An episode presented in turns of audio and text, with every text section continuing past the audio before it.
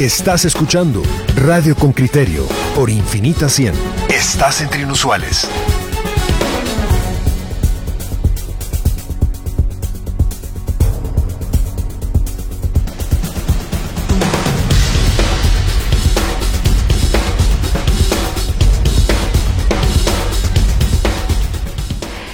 Estamos de vuelta, oyente con criterio, de regreso a clases, arranca el ciclo lectivo 2021 y hoy hemos invitado a Diana Brown, ella es directora ejecutiva de la Asociación de Colegios Privados y vamos a preguntarle cuál es el ambiente, cuáles son las condiciones, cuáles son las dinámicas que han desarrollado los colegios asociados para este nuevo ciclo 2021. Bienvenida Diana Brown. Muchísimas gracias por la invitación. Siempre es un placer estar con ustedes y, comunicarnos con su radio escucha. Feliz año, Diana. Déjame, déjame preguntarte cómo, cómo arrancaste el año, con qué perspectiva ves la educación para el año 2021, igual de preocupante que 2020. Les comparto, el 2020 pues nos, nos tomó a todos de sorpresa, sin duda alguna, y tuvimos que hacer pues el, la adaptación curricular y tal vez también se podría decir una especie de laboratorio en donde ya todos, tanto docentes, padres de familia y como, como directores de centros educativos privados, se fueron adaptando a, a lo que es una nueva manera de, impartir la educación. Ahora, nosotros sabemos que durante los años escolares, siempre tipo agosto, septiembre, se está planificando el año que, que sigue, el año que, que continúa el año escolar en ese aspecto de incertidumbre del año 2020, a partir de, septiembre se empezó a planificar todo en tres escenarios. Un escenario totalmente virtual, un escenario híbrido y un escenario presencial, en el desconocimiento de cómo íbamos a arrancar el año 2021. Ahí pues tenemos también ahorita algunos acuerdos ministeriales que nos apoyan en el desarrollo de lo que es una educación híbrida, cuáles son sus características y cómo se debe también con el nuevo acuerdo ministerial eh, 320 del Ministerio de Salud, cómo deberíamos de abrir las aulas cuando se pueda. Entonces, en respuesta directa a, la pregunta, eh, la educación privada está lista la educación privada ya tiene su, planificación desarrollado. Yo hice una encuesta informal, por supuesto, y el, el 98.5% de mis asociados arrancan en virtual con la perspectiva que si estamos con una mejor situación de COVID, poder tal vez a través del despuésito de Semana Santa, dependiendo de cómo se comporta eh, el virus, abrir las aulas híbridas. Diana, el, el, tema de apertura virtual hacia una apertura híbrida en función de cómo se comporte el virus, los contagios y todo esto, ¿esto, esto es una realidad o es un discurso? Eh, porque estamos hablando ahora solo de colegios privados, ¿sí? Sí, porque, porque hay colegios privados que, que, tienen todos la capacidad real de, de hacer aulas virtuales o, bueno, mucha, esto es por FaceTime y ahí por teléfono y esta virtualidad la imaginamos, pero luego a la hora de concretarse no es tal.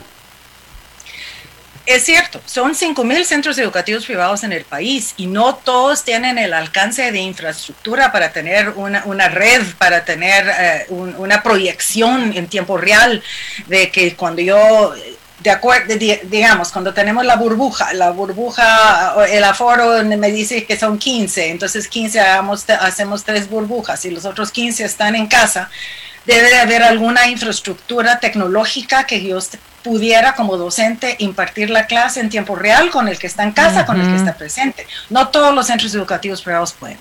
La mayoría tratan de adaptarse a lo que son sus posibilidades. Sin duda, tú tienes razón, hay algunos vía WhatsApp, hay otros que mandan eh, diferentes eh, hojas de trabajo, hay comunicaciones telefónicas, sin duda alguna, no es perfecta porque no hay alcance de ancho de banda en todo el país y tampoco pues el, el poder adquisitivo para poder tener una plataforma con todos los centros educativos privados. Hay colegios eh, pequeños, hay colegios medianos, hay colegios grandes y también todos están con cierto reto financiero porque los padres de familia están sufriendo retos financieros. Diana, yo quisiera que me describieras ese, ese panorama que, del que hablaste generalmente hace unos segundos. Eh, hay colegios que, que pueden eh, pagar plataformas digitales. Hay colegios que están utilizando WhatsApp, hay colegios que es llamada telefónica. Por favor, ilustrame con tus asociados a nivel nacional. Si tú en este momento me puedes decir, por ejemplo, hay un colegio en Occidente que está haciendo X, Y y Z, mientras que hay colegios en la zona metropolitana que recurrieron a A, B, C y D para poder imaginar más ese panorama de la educación privada en el 2021. Con muchísimo gusto. Tengo un colegio en Misco en, Misco que me compartió, es una compañera de una maestría, me decía, mis maestras, pues yo no puedo, mi colegito es pequeño, mis padres de familia pagan una, una cuota muy, muy reducida. Entonces mis maestros lo que hacen con su teléfono de WhatsApp, hacen tienen una, pero ni es ni pizarrón. En el fondo de lo que es su, eh, su pantalla, ponen papeles pliegos de papel bond para escribir ahí encima y entonces intercambiar con los ah. alumnos. por momentos breves, porque recordemos, Claudia, que los, los las clases en pantalla tienen que ser más breves, porque lo que es el periodo de atención de un alumno, de cualquier persona ante una pantalla, no es igual como el periodo de atención en una clase presencial. Entonces también eh, es una dinámica distinta que tiene que haber más eh, cambio como que de asignaturas. De esa manera, por eso se está sugiriendo y los más y más se está adquiriendo lo que es el trabajo en proyectos. Porque en proyectos nos integra, es una interdisciplinariedad de las asignaturas y es vivencial. Porque solo estar sentado uno ante una pantalla no hay persona que lo puede aguantar. Entonces tiene que haber un, intercambio. Ese es un colegio en Misco, ese es un colegio en Misco, utilizando WhatsApp, mensajería instantánea. Ahora, ah. no sé, Occidente, otro que se te venga en mente. Eh, ayer hablé con una directora de una asociada en, em, en Escuintla. Eh, es el que me, se me viene a la mente ahorita. En Escuintla, ella sí está iniciando híbrido porque están en amarillo. Mm. Pero es lo mismo, que tienen eh, el aforo en el sentido que ha logrado con lo que son los em, insumos de los docentes en el apoyo. O sea que esa es la participación de la comunidad educativa. Entonces, ella es la que está haciendo de esa manera. También tengo varios eh, colegios en Cobán que me han, y solo simplemente dijeron, vamos a iniciar virtual no me han descrito así paso a paso qué es exactamente su dinámica, pero van a iniciar virtual. Y obviamente, pues que los que están en la ciudad de Guatemala tienen un poco más de alcance eh, financiero para tener las plataformas. Sin embargo, recordemos de los colegios pequeños en zona 1, zona 5, zona 6, de que no tienen ese poder adquisitivo, entonces utilizan lo que pueden buenamente a sus manos. No es perfecto. Eh, hay, una, una, pregunta más que, que quiere hacer Diana. Eh, se ha hablado del tema económico. Hay quienes dicen, bueno, eh, ahora la enseñanza es más barata porque la infraestructura no se usa. Y hay quienes dicen, ojo, que eh, la infraestructura virtual tiene un costo igual o superior a la propia física. que estos costos que ahora ya no existen, por ejemplo, la señora de la limpieza del aula, pues por poner un ejemplo, ¿verdad? Ya no estará porque no hay aula. Pero si hace falta una cámara en el aula con un técnico que la vaya a poner, entonces hay que contratar al técnico. ¿Cómo manejar, cómo explicar eh, este tema de, gastos y de pago eh, de una manera que, se pueda entender, si, si eso es posible? Muchísimas gracias, excelente pregunta. Eh, realmente, primero lo que hemos sugerido a todo padre de familia, y, por favor lo, reitero ahorita, que se acercan a los colegios y no comprenden el porqué de los costos. La gran mayoría, no puedo hablar por todos, no han aumentado cuotas, pero esa cuota, primero tenemos que recordar que tiene que ir al salario de los docentes los docentes que están trabajando más que una jornada así irregular que teníamos antes, sino que son jornadas extensas. Además, tienen sus capacitaciones extra aula para poder utilizar de mejor manera lo que es la herramienta tecnológica. Ahora bien, tal vez no hay tantas señoras de limpieza, pero sí hay señoras de limpieza. Y también lo que tú muy bien mencionas, lo que es la inversión en tecnología si estamos hablando de regreso, lo que es la burbuja y lo que son los aforos, es necesario tener alguna manera de una transmisión en tiempo real para que no haya brechas dentro del, del conocimiento compartido en el aula. Entonces sí es una inversión hasta donde pueda el centro educativo lo tiene que hacer. Entonces, eh, se mantienen las cuotas porque es necesario también el mantenimiento. Recordemos, si nosotros alquilamos, tenemos que pagar el alquiler. Si hemos invertido hay que pagar el crédito. Hay, todos esos son costos fijos que no bajan. Lo único que pudiera tal vez bajar es cuánto pinolio estamos usando, pero estamos ahora instalando lo que son nuevos baños, nuevos, nuevos sistemas de control. Tenemos que ir viendo de acuerdo a lo que son los protocolos sugeridos en el 320-20, que tener todo listo el día que diga el semáforo, ya estamos en naranja y podemos ya iniciar con una educación híbrida. Diana, yo entiendo todos tus argumentos y me parecen razonables pero al mismo tiempo escucho a los padres que también han visto, digamos, afectados sus ingresos y también encuentro razonable que, reclamen un, un, entendido. Con toda franqueza, yo soy papá de, ya solo este año le pago al colegio, tengo que decir, hasta, hasta junio y se terminó el asunto, ya gradué tres hijos. Y ese, sí, y, y ese colegio, tengo que decir con franqueza, sin que se lo pidiéramos específicamente, hizo ciertos recortes en las en las cuotas mensuales que yo todavía estoy agradeciendo eh, y, ellos van a arrancar, como tú decís, esa iniciativa de, educación híbrida en un par de meses. Pero mi, mi, pregunta es, ¿tú notas esa actitud de más de un colegio de, de, digamos, tomar en cuenta que también los padres están fregados? Eh, es, como hemos comentado siempre, son 5.000 centros educativos privados y, es parte de lo que nos hacemos en la asociación con, con, todos los que tenemos a nuestro alcance, es promover esa comprensión. O sea, acercando también el director, que si en algún momento un padre de familia está con, con, mucho problema económico, que se acerquen y que lleguen a acuerdos, porque esa es la única manera de poder, ahí sí que regreso a la comunidad educativa, que podemos salir como equipo, porque el fin final, como decían, el fin final es la educación del alumno. Entonces, tenemos que ser equipo padres de familia, centros educativos y docentes. Claro, somos personas humanas y todos tenemos diferentes comprensiones, tenemos frustraciones, miedos y eh, todo lo que es la gama de emociones que todos conocemos. Eh, es la sugerencia, la mayoría de los colegios, los míos, por decir así, de los que yo conozco, sí han hecho un buen acercamiento con sus padres de familia y los que todavía, papás que no se han acercado y directores que no han abierto las puertas, se les, se les insta, porque es la única manera de tener una buena educación durante este año que aún es un poco incierto, aunque ya estamos más sobre tierra firme. Claro, y pero también hay, hay un elemento adicional, Diana, eh, y es lo que ocurrió el año pasado durante pandemia. Como nunca antes vimos denuncias de los padres de familia vía la DIACO, la, la Dirección de Atención al Consumidor, que surtieron efecto y finalmente tenemos un grupo de 20 colegios con multas de 55 millones y mi memoria no pero falla. eso resuelve algo. Yo eh, pienso que marca límites, Juan Luis. Pero Diana, a ver, ¿qué, ¿qué, resuelve o qué pasa en la comunidad educativa cuando un colegio termina multado, por ejemplo, con 16 millones, con amenaza de cierre? Y qué bueno que lo tocas. Eh, este es un tema que tenemos nosotros ahorita en el tapete. Estamos muy preocupados por el actuar eh, de, de, Diaco porque sobre todo están trabajando sobre ah, denuncias anónimas en muchos casos. Eh, y, lo que instamos a que se sigan lo que son los procedimientos de, de, acuerdo a la ley para llegar primero, como estamos hablando de un acercamiento, de un acercamiento con los centros educativos.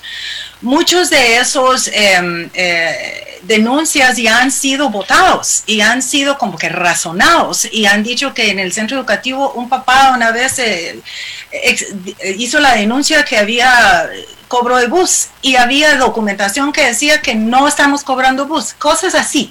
O sea, hay que, hay que medir exactamente cuáles son las publicaciones, no todos están eh, totalmente sustentadas, o sea, e, eso de la, de la denuncia anónima de verdad es muy, es muy difícil porque a veces... Eh, no son exactamente cabales lo que son esas denuncias. Así es que sí, insto y instamos nosotros como asociación y nos hemos acercado a la DIAPO que por favor hagamos una, un proceso de uno a uno. Que poder hablar con los centros educativos, continuar y seguir lo que son las normas y procedimientos de acuerdo a la legislación de la DIACO. Y de ahí sí, obviamente, si el centro educativo está cayendo Incumpliendo, tiene que ser sancionado. Pues que, pague la sanción. Mira, Diana, te, leo un comentario que nos envía Gustavo Chacón, un oyente con criterio, y me gustaría tu, tu respuesta al comentario. Él dice... La Asociación de Colegios Privados representa a los colegios clasificados como tipo A.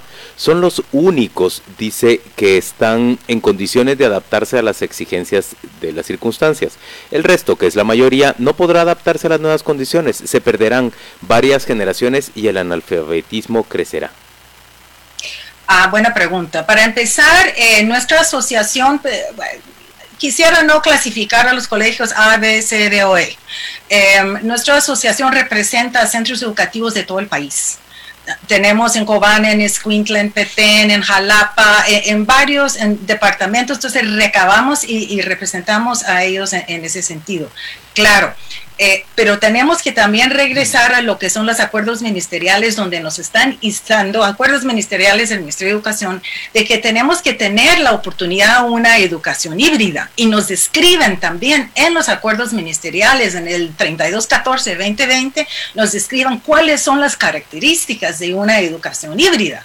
Y, son todas esas cosas que el mismo ministerio ha, como que detallado para que los podamos cumplir. Jorge González está pidiendo que se las describa básicamente, que, cómo sería esa educación híbrida, cuántos días llegarían los muchachos a, la escuela presencialmente, al colegio, perdón, y cuántos días lo harían desde la casa.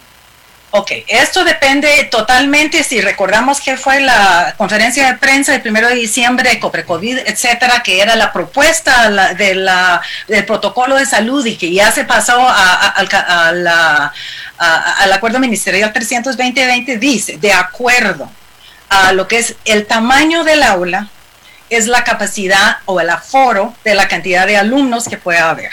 ¿Ok? Si hablamos, estoy, podemos poner una, un escenario hipotético.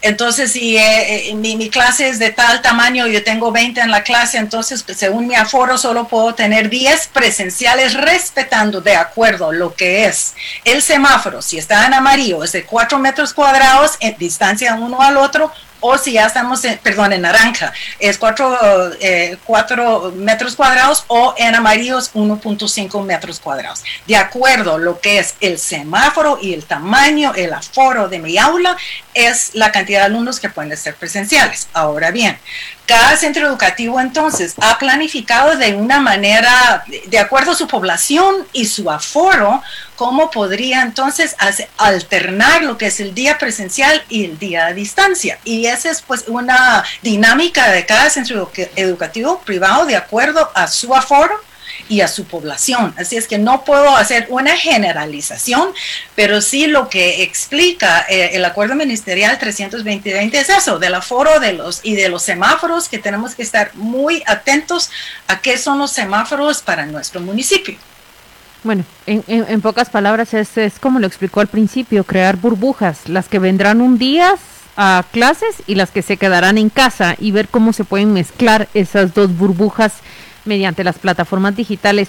Diana Brown no tiene idea cuántos mensajes recibimos de los oyentes con criterio. Algunos hablan del cobro de útiles, otros hablan de la reducción de salarios de los maestros. Eh, brevemente, antes de irnos a la pausa, ¿puede comentar sobre estos dos puntos que los oyentes con criterio han, han escrito a nuestra plataforma digital? Con mucho gusto. Eh, el salario de los docentes, hay que mantener el salario de los docentes y como comentamos hace unos minutos, están trabajando horas extras, sinceramente. O sea que no es una, un cuestionamiento de salario, los salarios tienen que continuar como están y si se pudiera aumentar, cuál mejor, pero no se puede.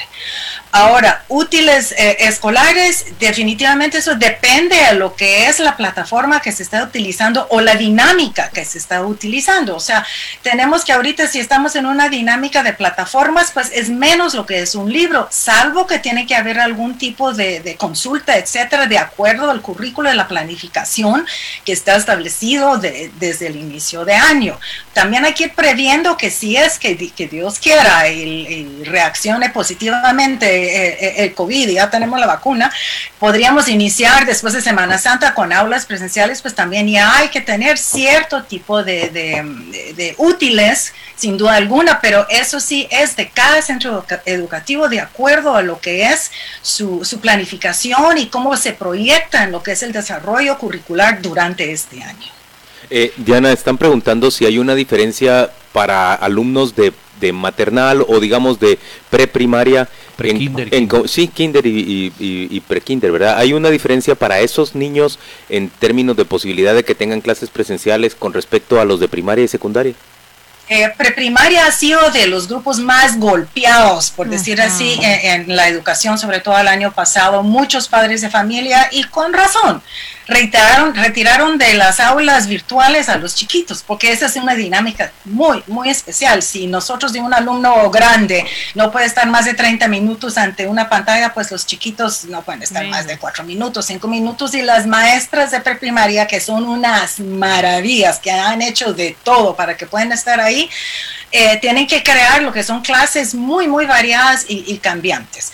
Eh, ahora bien, sí, eh, lo que es en el sistema educativo 4, 5 y 6 años es del Ministerio de Educación, párvulos, sí se está contemplando abrir las aulas de acuerdo a lo que es el semáforo siempre. Perdón, antes de antes de, de, cuatro años, eso ya es del bien, bienestar social.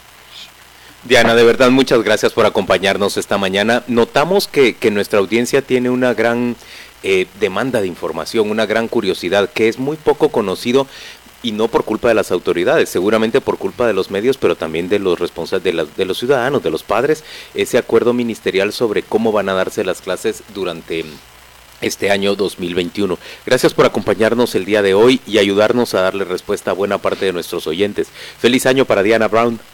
Gracias. Siempre, siempre la orden. Gracias. Saludos, Aquí es donde ustedes, los oyentes, toman el micrófono y queremos escuchar y comentar.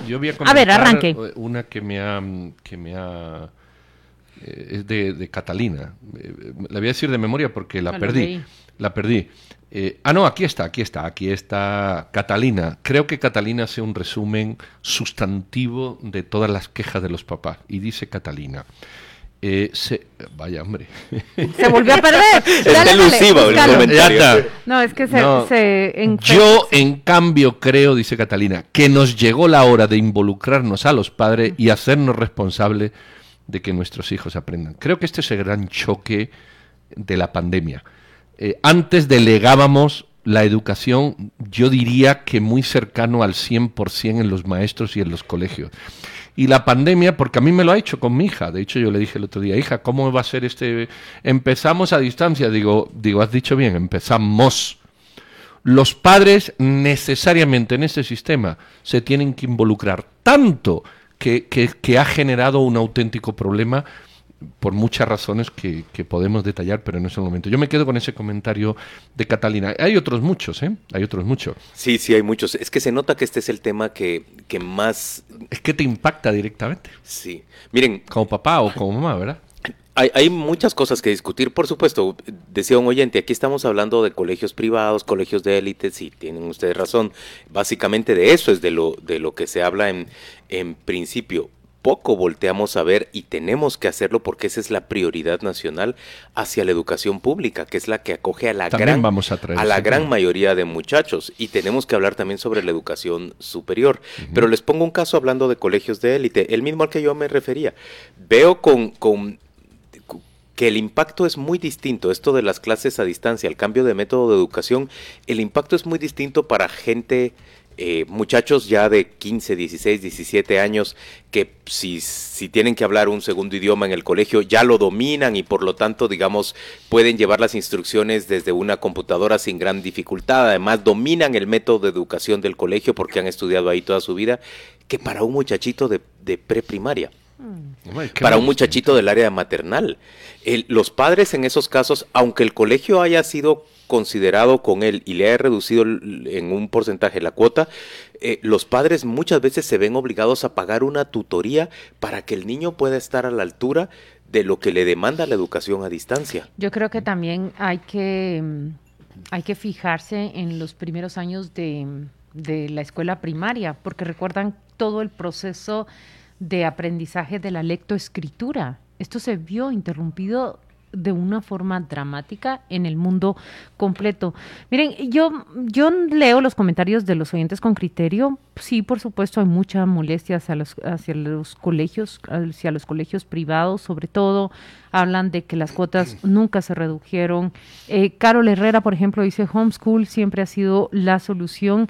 Eh, yo mm, estoy alrededor de padres de familia que han decidido salirse de los colegios eh, invertir y lanzarse hacia el homeschool, pero mm, lo que requiere ahí es una inversión 100% de los padres en la educación de los hijos. Claro, eh, eh, es que este es el gran tema. Eh, yo no sé si ustedes han leído la historia de la creación del derecho a la educación, el artículo 26 de la educación de los derechos humanos, que fue un artículo que se, se, escribió entre 1947 y 1948 en un, en un foro de Naciones Unidas dirigida por Eleonor Rulbe y 11 más. Bueno, yo esto lo leo con mis alumnos en la, en la clase y, y, lo discutimos. Eh, entonces, desde ese momento, desde ese momento que se, se publicó, se promovió, se proyectó el derecho a la educación, la educación como un derecho gratuito del Estado, ha habido una divergencia entre quienes tienen que educar y quienes son responsables de la educación, una divergencia natural. Es decir, los padres responsables de la educación de sus hijos históricamente y el Estado porque ahora es un derecho que, comienza en 1948. Bueno, ¿qué ocurre? Que, que tú de pronto, de pronto mm, te das cuenta que tú no tienes capacidad de educar a tus hijos por muchos motivos. No tienes tiempo porque trabajas y si trabajas no te puedes dedicar a educar a tu hijo, eso es evidente. No tienes ganas, o sea, no estás cualificado, no todo el mundo es capaz de enseñar o de tener la paciencia o las capacidades para enseñar. Y lo, y lo tercero es que no tienes conocimiento. Llega un momento en que todos nos atoramos, todos somos todos, a la hora de enseñar a nuestros hijos eh, integrales, diferenciales o matrices o lo que sea o, cosas más simples, ¿verdad?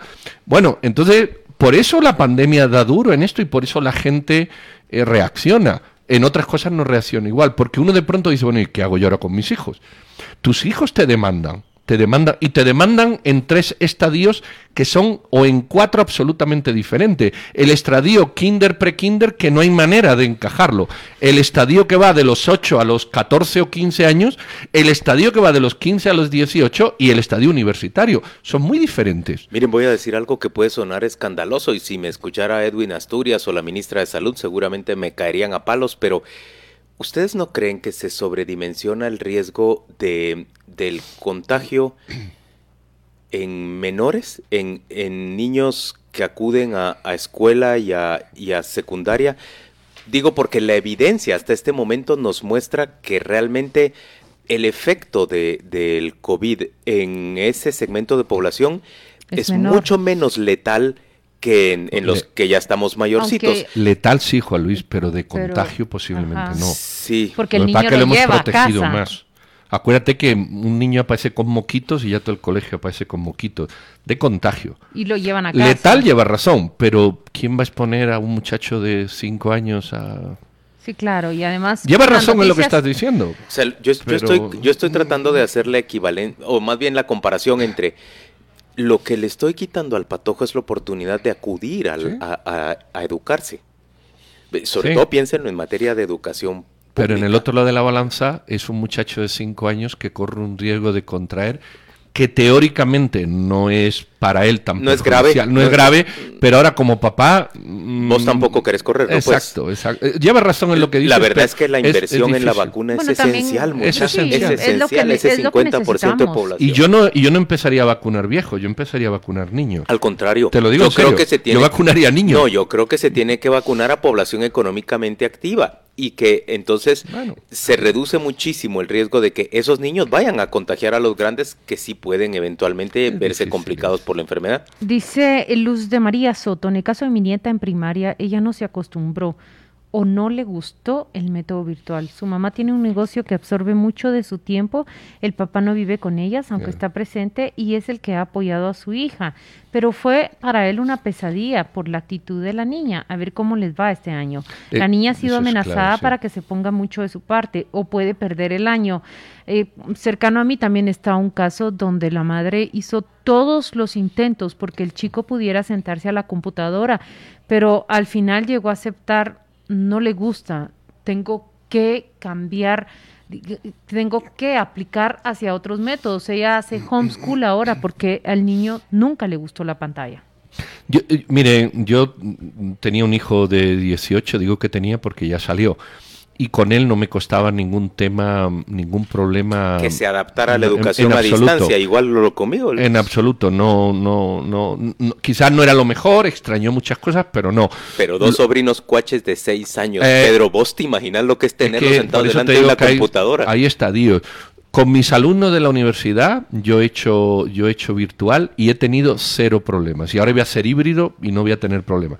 Ahora, con mi hija de tres es otra historia con mi hija de 13 es otra historia. Y con los cuaches esos que tú dices es otra historia distinta. Mi hija de 13 se adapta, pero necesita apoyo. O sea, no hay historia. Ella se adapta, pero necesita apoyo. Necesita un, padre, una madre, o necesita alguien que esté ahí con ella, no 24 horas, pero porque le mandan trabajo y dice, papá, aquí me... O sea, necesita apoyo el de seis años no solo necesita apoyo, necesita acompañamiento permanente. Tutoría, una tutoría. Bueno, vamos a la pausa comercial, ¿les parece?